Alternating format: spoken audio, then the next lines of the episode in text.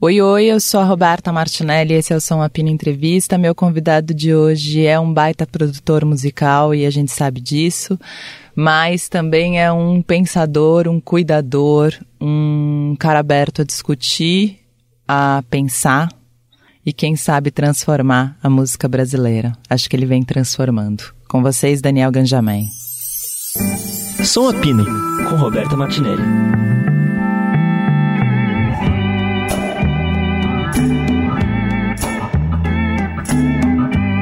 Ai, ai. E aí, como tá? Tudo certo. Uma loucura aqui, mas tudo certo. Tá corrido, muita coisa acontecendo ao mesmo tempo. Mas tá tudo, tudo indo bem. A vida, né, Ganja? Exatamente. É, a nossa realidade 2023, né? É, com aquele aditivado que a gente vive. Exatamente.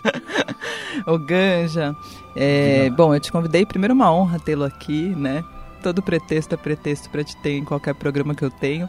Mas foi maravilhoso porque a gente passou, acho que desde a pandemia, esse programa virou quase uma tese sobre mercado, sobre o que é, sobre o que não é. E aí você fez aquele tweet que super viralizou, né? E eu falei, Sim. nossa, vou chamar o Ganja para falar sobre isso. vou ler o tweet para quem não sabe do que eu estou falando. Nos últimos tempos, eu venho analisando a cena musical sobre um outro prisma e algumas conclusões me deixaram muito desanimado. Basicamente, a influência que a pandemia teve no mercado estabeleceu um novo paradigma onde, por mais contraditório que seja, a música perdeu o protagonismo. Começa aí, né? Exatamente. E vai seguir o fio, mas é, a gente tem falado muito disso, sobre como a música perdeu o protagonismo nesses dias. Porque o que eu recebi de artista aqui, Ganja, falando que tinha fracassado, que não ia mais fazer arte. E eu acho que tudo isso era porque a gente ficou na pandemia limitado aos números, né? É, pois é, exatamente. Acho que a, a, falta daquela coisa quântica, né, de você estar tá presencialmente num show e vendo a plateia, a reação, tudo isso fez a gente é, entrar numa num, estado é, muito é, eu acho que a gente entrou numa depressão mesmo é, é, coletiva, assim, né? Principalmente quem a gente viveu já, a gente já estava vivendo aquela situação toda de Bolsonaro e tal, e de repente veio a pandemia. Eu acho que isso agravou o quadro num um lugar assim muito é, acho que coletivo é, é, é, bem a palavra sabe Sim. porque foi uma sensação que não era mais uma coisa tão individualizada não era uh, um caso individual de um ou outro artista que estava passando por aquela situação né foi algo que a gente viu toda uma cena imersa por esse sentimento muito pô, de que aquela coisa de não ver a luz no fim do túnel, né? Foi uma coisa muito. Eu acho até que a gente reagiu muito bem pós-pandemia, frente a, a, a toda a, ao estrago que aquilo causou, né? Sim. É o que eu acho louco também é que a gente vinha construindo, né, sei lá, é, eu trabalho com música desde 2009 e era um momento de mercado em que as pessoas falavam: ah, as gravadoras não têm mais força, a música independente é muito forte, a gente consegue sobreviver, cada um pode fazer do seu jeito. E eu acho que a gente vinha construindo um chamado mercado independente que, na verdade, era super frágil, né? E também, quer dizer, não sei se super frágil, mas também a, a, as coisas que vieram foram muito fortes, né? O Bolsonaro e a pandemia. E aí acho que deu uma derrubada num, numa ideia que a gente tinha de construção também, não? É muito louco, né? Porque essa a forma com que a, cena independente emergiu ali no começo da, da virada de milênio, acho que ali foi muito forte.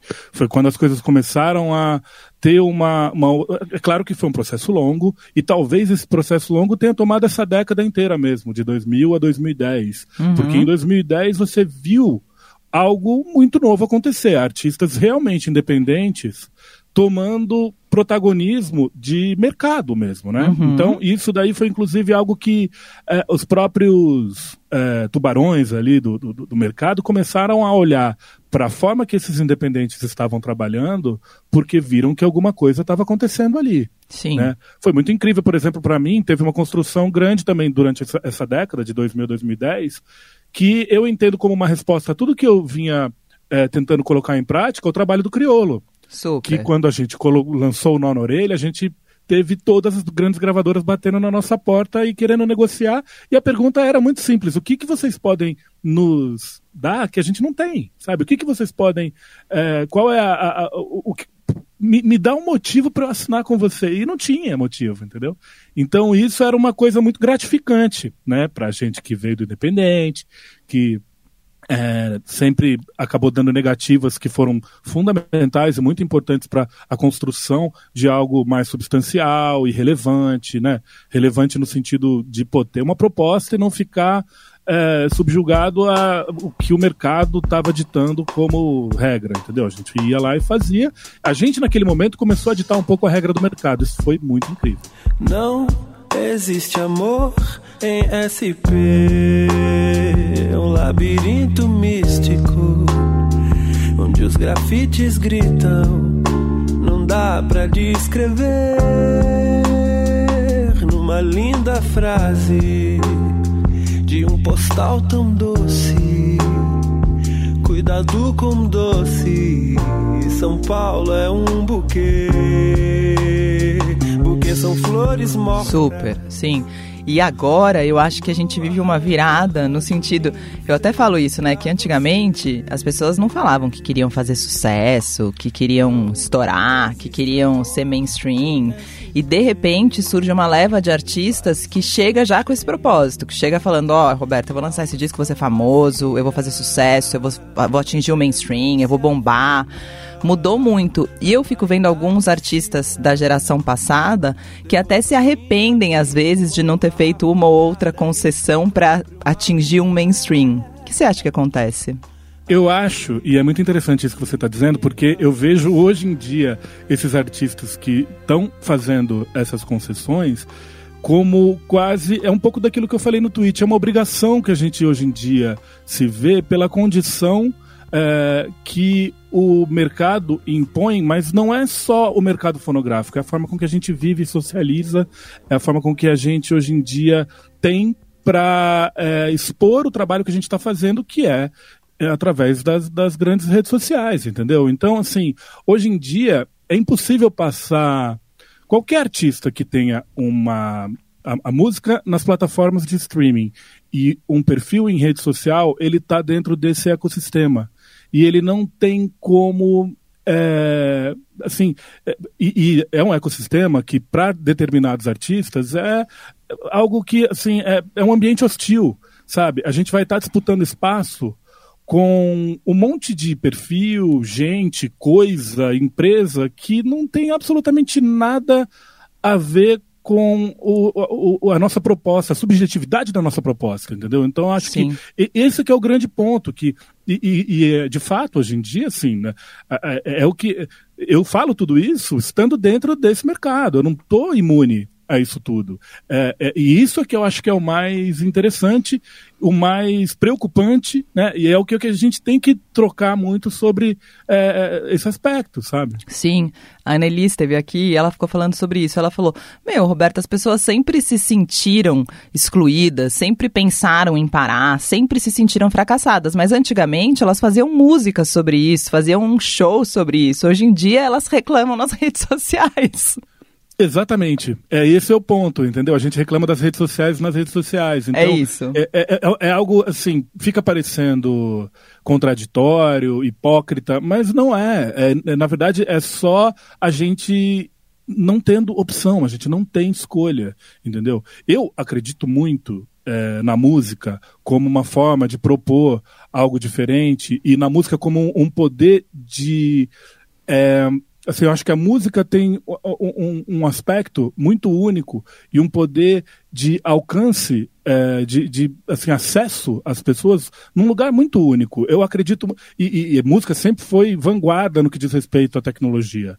Eu acredito que a gente possa criar dentro desse ambiente onde a gente vem sendo é, sistematicamente hostilizado, a gente pode criar alternativas. A gente pode criar uma rede social de música. Eu não entendo por que, não tem uma rede social onde a música seja protagonista, por exemplo, entendeu? Para mim é um absurdo. Como era no começo. Como era no começo, era sim. A, a, gente ditou essa regra, entendeu? As redes sociais talvez não teriam a proporção que elas têm hoje em dia se não fosse através da música, dos artistas. Então, é, a gente precisa virar esse jogo. Essa é a minha visão, assim. A minha opinião, muita gente pergunta, é, qual seria a solução, né? Porque eu, eu, eu acabo apresentando muitos problemas, mas realmente não é fácil, não tem uma é, é, solução mágica, sabe? Mas eu acho que a gente tem pô, um potencial tecnológico aqui no Brasil, digo em, em, em termos de mentes brilhantes, para poder é, desenvolver. O próprio Instagram foi desenvolvido aqui no Brasil, entende? Então, é, do, do, mesmo jeito que a gente desenvolveu algo que hoje em dia é hegemônico na nossa comunicação, a gente pode de desenvolver algo que tem esse mesmo, é, essa mesma grandiosidade, sabe? Esse mesmo cumpra esse mesmo papel na música, né? Ganja, você me deu um tilt aqui na cabeça, eu abri uma, uma conexão que eu nem sei se eu estou viajando, mas eu vou falar. Eu fiquei pensando, quando a gente, a esquerda, começou a perder é, muito para a extrema-direita aqui no Brasil, eu acho que a gente perdeu, na verdade, a gente começou a cair muito nas narrativas deles, né? Eu via que a gente tinha perdido o controle sobre as narrativas e que a esquerda estava sempre caindo em, em ciladas da direita. E você falando sobre isso, né, sobre o mercado, que o que rolou com a música também foi um pouco isso, porque é, a gente conseguiu, por um tempo, ditar as regras para o mercado. E o mercado conseguiu pegar de volta a narrativa e passou a ditar para a música de volta. Tô viajando? Não, eu acho que você está, assim, para mim é exatamente esse o ponto. Porque é tudo uma questão de quem é, é um papo meio cansado de dilema das redes e etc e tal. Mas, cara, é, é impossível a gente passar por esse assunto, é, quer dizer, a gente ir diretamente nesse assunto sem passar por isso, porque, no final das contas, é tudo sobre dinheiro, entendeu? E, e, e as pessoas que dominam essas estruturas, que é, hoje em dia a gente está completamente refém dessas estruturas para poder divulgar e, e, e, não só divulgar, né? É como as pessoas ouvem música hoje em dia, entende? É, então, até na hora de escutar música, a, o algoritmo está fazendo um papel, cumprindo um papel fundamental é, para definitivo, na verdade, né? De Sim. quem vai é, sobressair quem vai ser escanteado, entendeu? Então, eu acho que, é, na verdade, é o mesmo problema, porque a gente viu o que aconteceu nas, enfim, na última década, nas eleições nos Estados Unidos, no Brexit, tudo isso teve um papel é, da, da, da, das, das big techs ali que foi fundamental é, para decidir, definir o que, que, ia acontecer no mundo, né? Então a música não está é, ilesa, é, não, não, passa batido desse mesmo problema, entende? E eu Sim. acho que talvez tenha um problema. Uma coisa que eu acho muito interessante é, por exemplo, a gente vê o que está acontecendo nessa greve em Hollywood, a gente vê que o audiovisual tem uma frente é, de, de, de, de embate mesmo, e, e eles são muito mais organizados para poder pleitear o, o, as suas uh, as suas pautas, né, as suas, as suas a música não. A, a música parece que a música a é mais tenho... diversa, é difícil unificar numa classe, né? Exatamente. É, parece o que, é que é uma qualidade é um baita defeito. É, de certa, mas é, é, eu acho que isso é um, do, um dos fatores. Mas, pô, é naquele... o audiovisual também é diverso, se você Sim. for pensar. Talvez, a música é mais diversa porque a música, é, as pessoas entendem aquilo que, ela, que elas fazem e a coisa talvez seja segmentada quase como um estilo de vida. Então isso coloca, é meio que a música define muito o que as pessoas que você anda, é, o, o que você consome é, em cultura e artes em geral, os lugares que você frequenta. Então a música tem um, um pouco protagonismo nesse sentido, né? E aí por conta disso a coisa fica mais fragmentada. Mas, poxa, a gente precisa entender isso como uma unidade, né? Se a gente está querendo pleitear é, isso, né? Porque a gente está falando de algo que realmente, para mim, tudo isso devia estar tá sendo discutido é, no Congresso Nacional, sabe? Sim. Tem questões aqui que a gente está falando é, relacionadas a, pô, na minha tá, eu, te, eu tenho claramente, é, eu, eu, enxergo, desculpa, eu enxergo a necessidade de uma CPI para entender o que está acontecendo em certas é, questões relacionadas às plataformas de streaming, sabe? É, para mim é nítido que está havendo aí muita corrupção em torno disso. Sabe? Que sempre teve, né, Ganja? Real é tipo no rádio, jabá, é, sempre teve um, um, uns jeitos, né? Sem dúvida, sem dúvida, sempre teve. É, o que eu acho que é diferente nesse momento é que da mesma forma que existe, existe é, durante as eleições a gente viu muito bot, né, de uhum. é, contas é, robôs e tal Isso existe também, Claro. sabe? Os, os as farm plays ali, as, as fazendas de, de contas de, de, de, de, de streaming loucura, sim. que ficam ali tocando músicas, entendeu? Isso não, não é algo que a gente acha que existe. Tem já matérias mundo afora falando sobre isso, e aqui no Brasil não, não é diferente, sabe? Isso precisa ser investigado, isso precisa ser é, auditado. A gente precisa. É uma caixa preta o negócio, a gente não consegue entender muito bem o que está acontecendo ali dentro.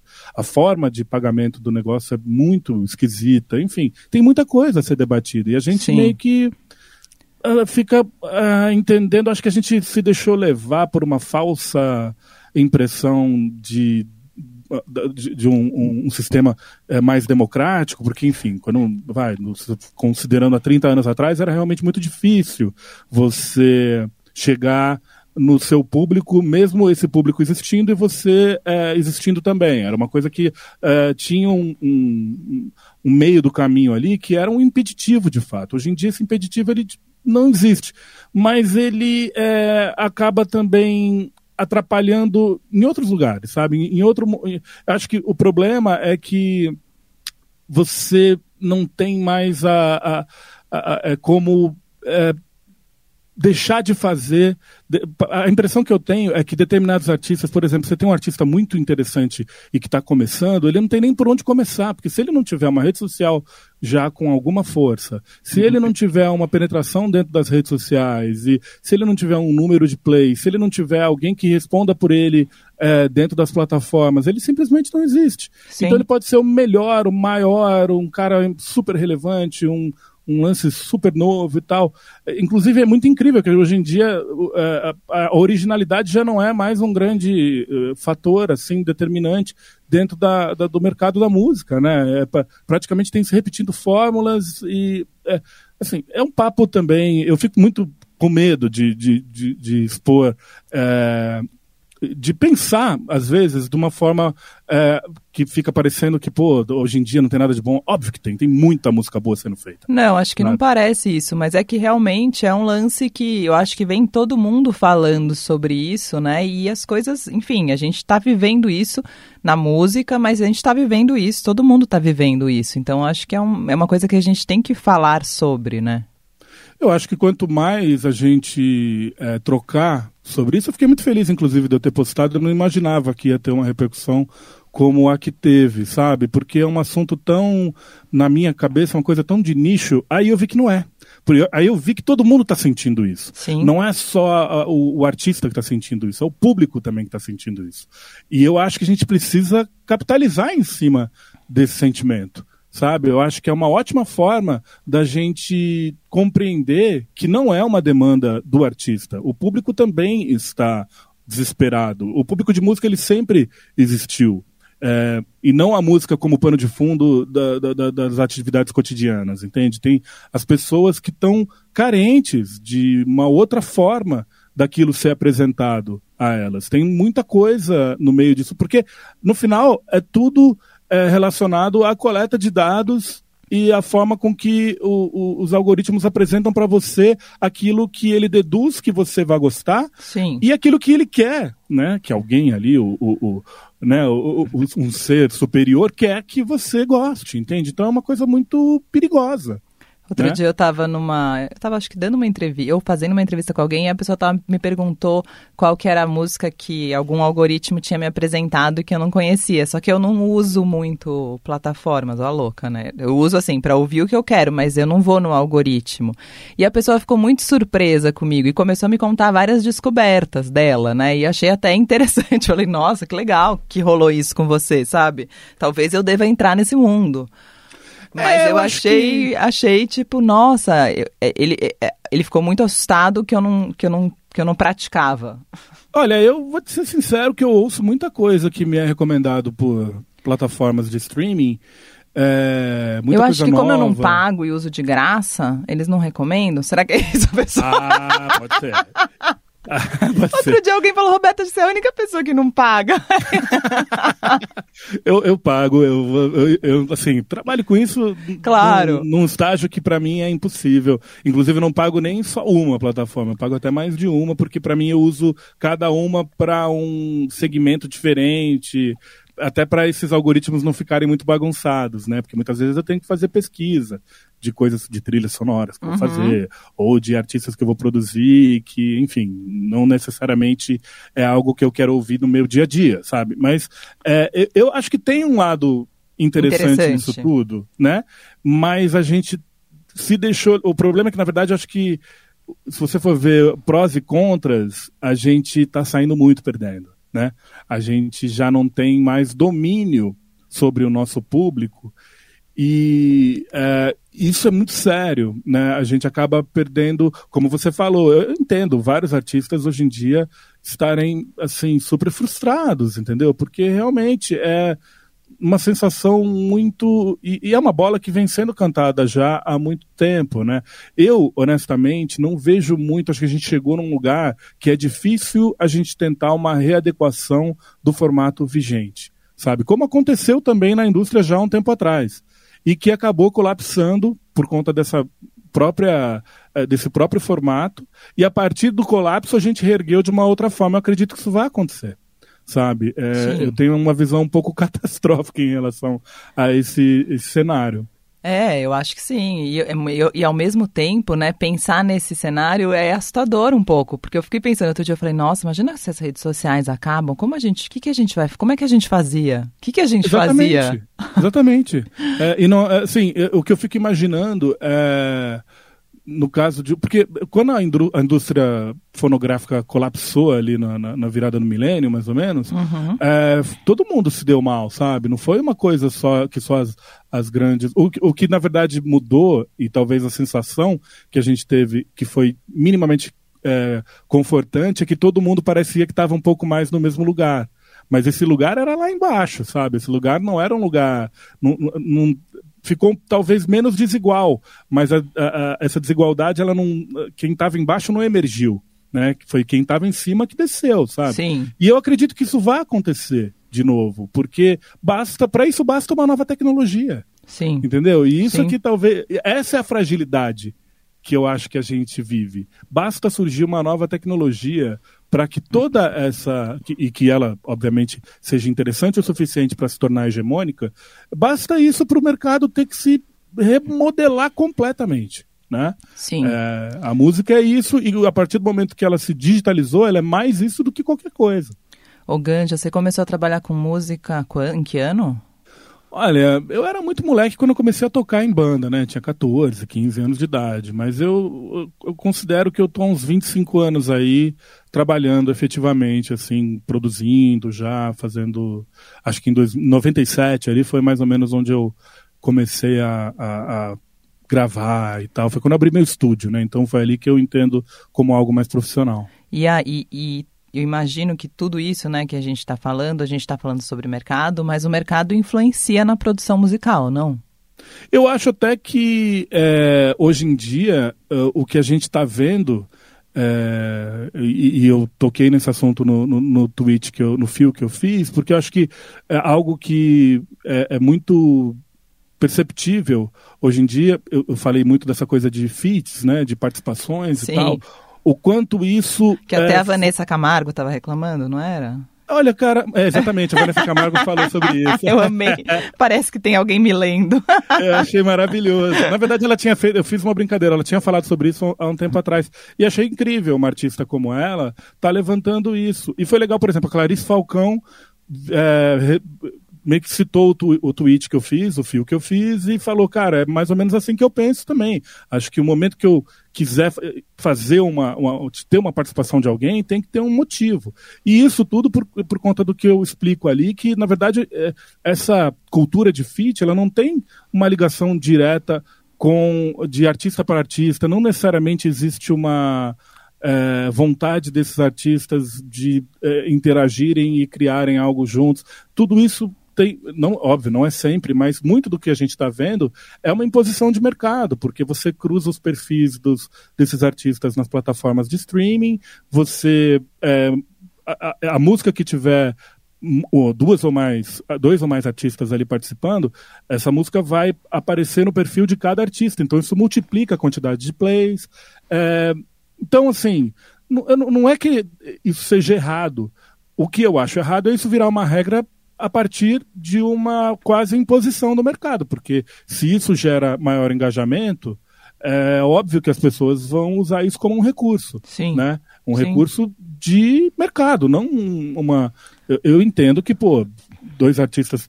Eu lembro pô, na época que eu comecei a tocar, em- sobretudo no rap, era uma coisa super séria você fazer uma participação com outro artista. Precisava ter é, um- um- uma identificação muito grande, né? E hoje em dia, às vezes, os artistas nem se conhecem.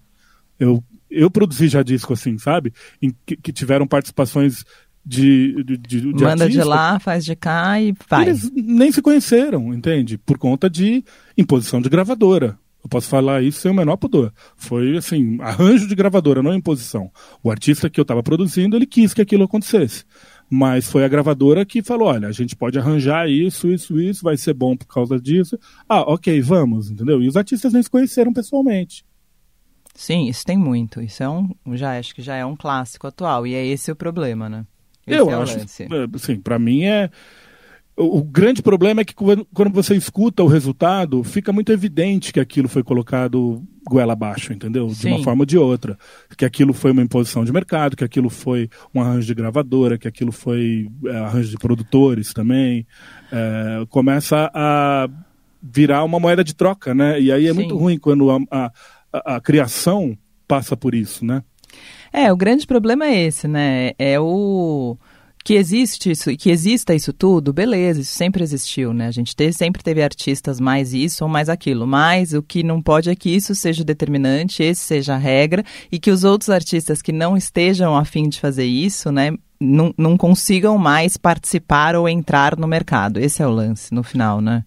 É, a sensação que dá é que eh, às vezes você vê artistas agindo de uma forma em redes sociais que você tem certeza que aquela pessoa não está à vontade agindo daquela maneira Sim. e que ela está eh, nitidamente em busca de mais engajamento da sua rede para poder eh, divulgar o seu próprio trabalho, sabe? E eu Sim. acho que isso deveria ter um limite, tanto no mainstream quanto no, no underground. Eu acho que é algo que a gente está perdendo controle, né? E isso é muito perigoso, porque esbarra em algumas questões não só éticas, mas também é, sei lá, cara. Eu, eu vejo às vezes umas coisas que eu falo, cara, isso daí beira o, o inescrupuloso, assim, sabe? Então Eu é, vejo também, fico meio assustada. é muito assustador, né? É, acho que muita gente vê, acho que é difícil não ver. Ô Ganja, você acha que é possível? Eu lembro muito que a gente eh, falava-se muito disso, né? E hoje em dia, eu não sei, eh, hoje em dia passou-se a respeitar muito o mainstream, né? Mas tinha um lance que as pessoas falavam, ah, que era um artista criado, esse foi um artista feito pelo mercado, é um artista não sei o quê. E com o tempo, eu vejo as pessoas muito mais respeitando do que duvidando. Você acha que é possível criar um artista, o mercado? Olha, eu acho que é. É, hoje em dia, talvez, eu acho que por conta de toda essa estrutura, é, isso facilita muito a criação de. é, porque, na verdade, está muito mais um culto à personalidade do que é, a, a coisa da, da, da- da- do que aquela pessoa está apresentando musicalmente. né? Muito mais. É, e isso, é claro que abre esse espaço para você criar produtos é, pré-fabricados. Mas eu acho que tem um erro muito grande de, das pessoas de achar que todo mundo que entrou nesse game veio a partir disso. Sendo que a gente nunca viveu, aí tem o lado bom né, disso tudo, a gente nunca viveu uma, um momento em que tivesse tanto artista é, assim, legitimamente de periferia nos primeiros lugares da de música no Brasil. A gente nunca viveu esse momento, né? A gente nunca teve tanto artista preto nos, nas primeiras, nos primeiros lugares de música. A gente nunca teve tanto artista preto no- no- nos top charts ali de black music, que é a coisa mais, sabe, é, surreal e, e, né? Então isso é uma coisa que tem um lado é, muito que, que foi muito importante também para trazer é, essa assim é, tem esse lado de hackeamento do, do- da estrutura que é muito legal é, que faz muito sentido é, também ser avaliado com muita calma com muito cuidado né? Porque é, é, isso é um fenômeno também que a gente precisa estar atento. Isso também faz parte né? É, o, o, eu só acho que, eu não sei, para mim, a ideia de. Eu, eu, discuti até com algumas pessoas né, na, ali no, no, Twitter que começaram a usar o que eu estava falando para colocar, por exemplo, sei lá, a Marina Senna nesse lugar. Cara, pelo amor de Deus, sabe? É, não dá para você falar que a Marina Senna é uma artista fabricada. A menina, pô, veio de um lugar Ai, assim que, sabe? A gente viu Nunca aquilo acontecendo. Nunca tinha ido ao teatro na vida Cara, dela, não sabia nem não, como era. E a gente viu ela crescendo a partir do Rosa Neon, a carreira Sim. dela se desenvolvendo. Ela é uma compositora sensacional, as músicas e, e, só o fato dela ser uma compositora isso já é um diferencial muito grande. Quer dizer, a gente precisa saber separar as coisas, né? Hoje eu olhei para você e vi a beça, o gozo, a ginga, festa. Reparem corte de cena, ponta a ponta, mesa. Recorte inteiro de um amor completo.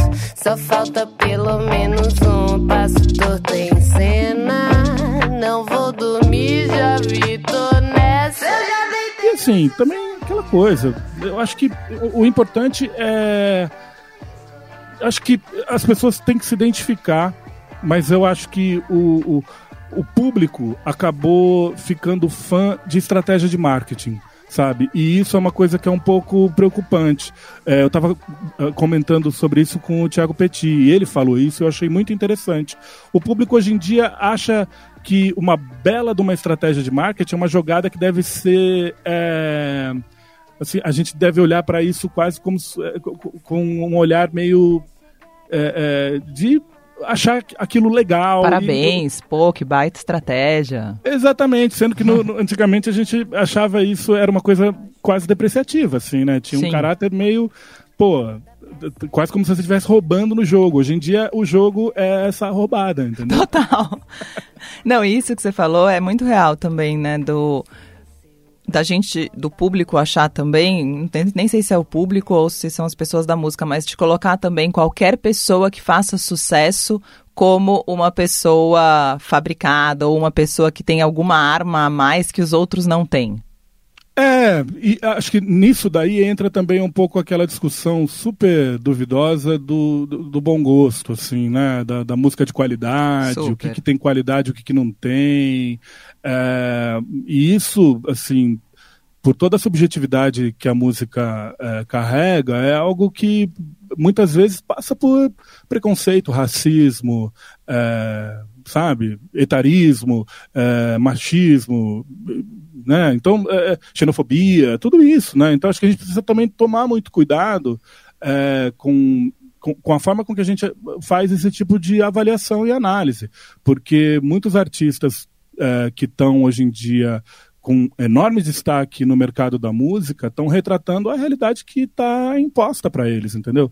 É, a nossa avaliação ela precisa ser feita com muito critério e talvez assim isso falando abertamente sobre funk e, e, e, e subdivisões ali de funk, trap, rap, é, talvez sejam esses artistas que estejam, tra estejam trazendo é, o que a gente tem de mais autêntico da música brasileira é, moderna, eletrônica, nova. Basta ver o que está acontecendo na música pop mundial e o quanto a música pop mundial está bebendo dessa, dessa fonte, né? A gente vê aí grandes premiações é, mundiais, que a gente vê o funk presente em artistas da Coreia, em artistas dos Estados Unidos, em grandes nomes da música mundial, trazendo um pouco dessa sonoridade para sua própria música. Então, é, é muito louco, né? É, a gente está vendo, a gente tem um monte de. de, de momento e, e, a forma com que o mercado da música está estruturado deixou a coisa toda bastante difusa, né? Bastante confusa. Mas tem alguns vícios que a gente precisa apontar de forma bem objetiva. E, sei lá, essa é a tenta minha tentativa quando eu trago à tona alguns assuntos que. É, sei lá, parece que para quem é do mercado é meio que proibido, sabe? E não devia ser, a gente devia estar tá debatendo isso abertamente. Nossa, muito, Ganja. Eu lembro, fiquei pensando nisso, né? Que eu lembro quando o Criolo lançou Nó na Orelha, ele falando que, na real, ele estava lançando um disco, né, de encerramento da carreira, né? Tipo, ah, tinha dado tudo errado, então eu vou lançar esse disco antes de encerrar só para ter esse disco. É, exatamente. E aí aconteceu tudo o que aconteceu, né, com ele. É, eu, eu, eu previ para ele, falei, cara... Para de falar besteira. eu acho que não vai ser bem assim não, viu, cara? Eu acho que você vai se animar com o que vai acontecer com esse trabalho. Na verdade, a gente não tinha uh, ideia, a gente não tinha dimensão do que de fato iria acontecer e acabou acontecendo. Mas a minha impressão ali era que assim a gente ia conseguir. Eu lembro que eu falava pra, pra, tanto para o Marcelo Cabral quanto para o Criolo ali em estúdio, falando, cara, se o rap comprar a ideia do que a gente está pro, pro, é, produzindo aqui, eu tenho certeza que vai ser uma coisa grande. Porque a minha dúvida era essa, que o público mais ligado em música é, MPB é, e música nova rock, tudo aquilo que estava sendo produzido naquela época, esse público eu sabia que iria ouvir e que iria curtir, porque eu sabia que a gente estava fazendo um trabalho legal. Mas a minha dúvida era se o rap ia abraçar, e o rap abraçou geral, sabe? Então, esse foi um, um dos grandes motivos. E é muito louco você pensar é, como mudou a forma com que a música era apresentada naquela época e como a música é apresentada hoje em dia. É, a gente está falando aí de 12 anos atrás, mas não tinha plataforma de streaming, por exemplo. Eu lembro que um grande diferencial do trabalho era o fato da gente disponibilizar o disco gratuitamente no site. Sim. Isso era um diferencial. Lembro sabe? muito. É, é a gente botava o disco, e isso não impediu a gente de vender CD pra caramba, de vender vinil pra caramba. De, e, e, obviamente, impulsionou muito a gente a viajar o Brasil inteiro e até fora do Brasil. A gente foi pra Europa, é, Estados Unidos, isso tudo num, em, sei lá, menos de um ano de trabalho, sabe? Que coisa. O Ganja, você acha que hoje é mais difícil fazer sucesso do que antigamente? Antigamente, sei lá, digo até, sei lá, né? O que é antigamente nesse sentido, mas quase que o nó na orelha já é antigamente. É, a gente está perto de um cataclisma, né? De quando o antigamente vira o ontem, assim. Gente... Isso, e, e, é um pouco a, a, a ansiedade e a euforia dessa estrutura toda, né? Que acaba deixando a gente muito é tudo muito frenético, né? É, porque eu fico pensando, mesmo em televisão, assim, né? Antes, quando alguém fazia uma novela, né, na Globo, era famoso. Pronto, fez novela, ficou famoso. Era muito difícil não ficar famoso, né? Ou pro bem ou pro mal, se era muito ruim ou se era muito bom. Hoje em dia não fica famoso, a gente não tem, sabe muito. A gente sabe de algumas pessoas que ficam famosas, mas não são todas. E é, eu acho depende... que na música também tem um lance que é mais difícil, mais difícil sei lá também. E aí, às vezes, tem umas Marina Cena que chega e vai. Mas eu acho que aí é muito mérito de um trabalho realmente muito bem executado. É, e uma coisa também do da hora certa, lugar certo, que eu acredito que o Criolo também, o Emicida também teve muito isso. Acho que é, a, Marina, a Marina Senna é, chegou num momento onde aquela música que ela estava produzindo era exatamente um, um sabe, um, um, um lugar que estava em aberto ali, que estava precisando ser preenchido. É, pelo assim, sobretudo em relação ao primeiro disco dela, que eu Sim. acho que tem muito esse caráter, sabe? De ser algo que, precisa, que as pessoas estavam muito querendo ouvir, né? E que tem eu um lance que... no segundo disco, né? Que eu fico pensando e vendo até ela reagindo em tweet. Eu não conversei com ela, mas vendo as reações dela, né, em tweets, é, ela já chega com a expectativa aí, né? Já é outra coisa, né? É, porque, bom, tem a síndrome do, do segundo disco. Sim, né? é a famosa. É, é, que é de fato um negócio assim que é impossível você também passar ileso, sabe? Um artista que tem um primeiro disco de muito sucesso, ele no segundo disco a cobrança de algo, né? Enfim. Excepcional é.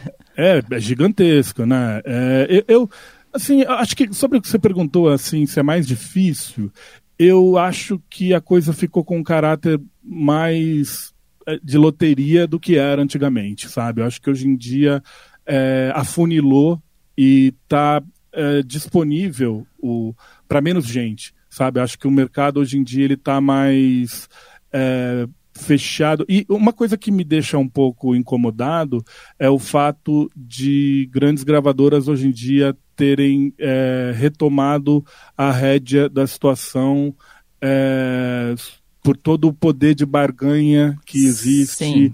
que a gente hoje em dia também passou a não falar mais sobre isso, mas como acontecia o jabá nos anos 80 e 90, a gente tem algo muito parecido acontecendo atualmente, que é a barganha de, de, de a moeda de troca que essas uh, grandes gravadoras têm na hora de uh, destacar ou não um artista dentro de uma plataforma, uh, numa, num programa de televisão, num Super na forma de impulsionar dentro de uma rede. É, e, assim, o que é um pouco curioso no meio disso tudo, e comentando um pouco sobre o que você falou sobre atores e atrizes de novela, por exemplo, que era uma coisa é, realmente, na, há 10, 15 anos atrás, participou de uma novela, ficava famoso. Hoje em dia está mais ligado à quantidade de besteira que essa pessoa faz, a, a, a forma com que.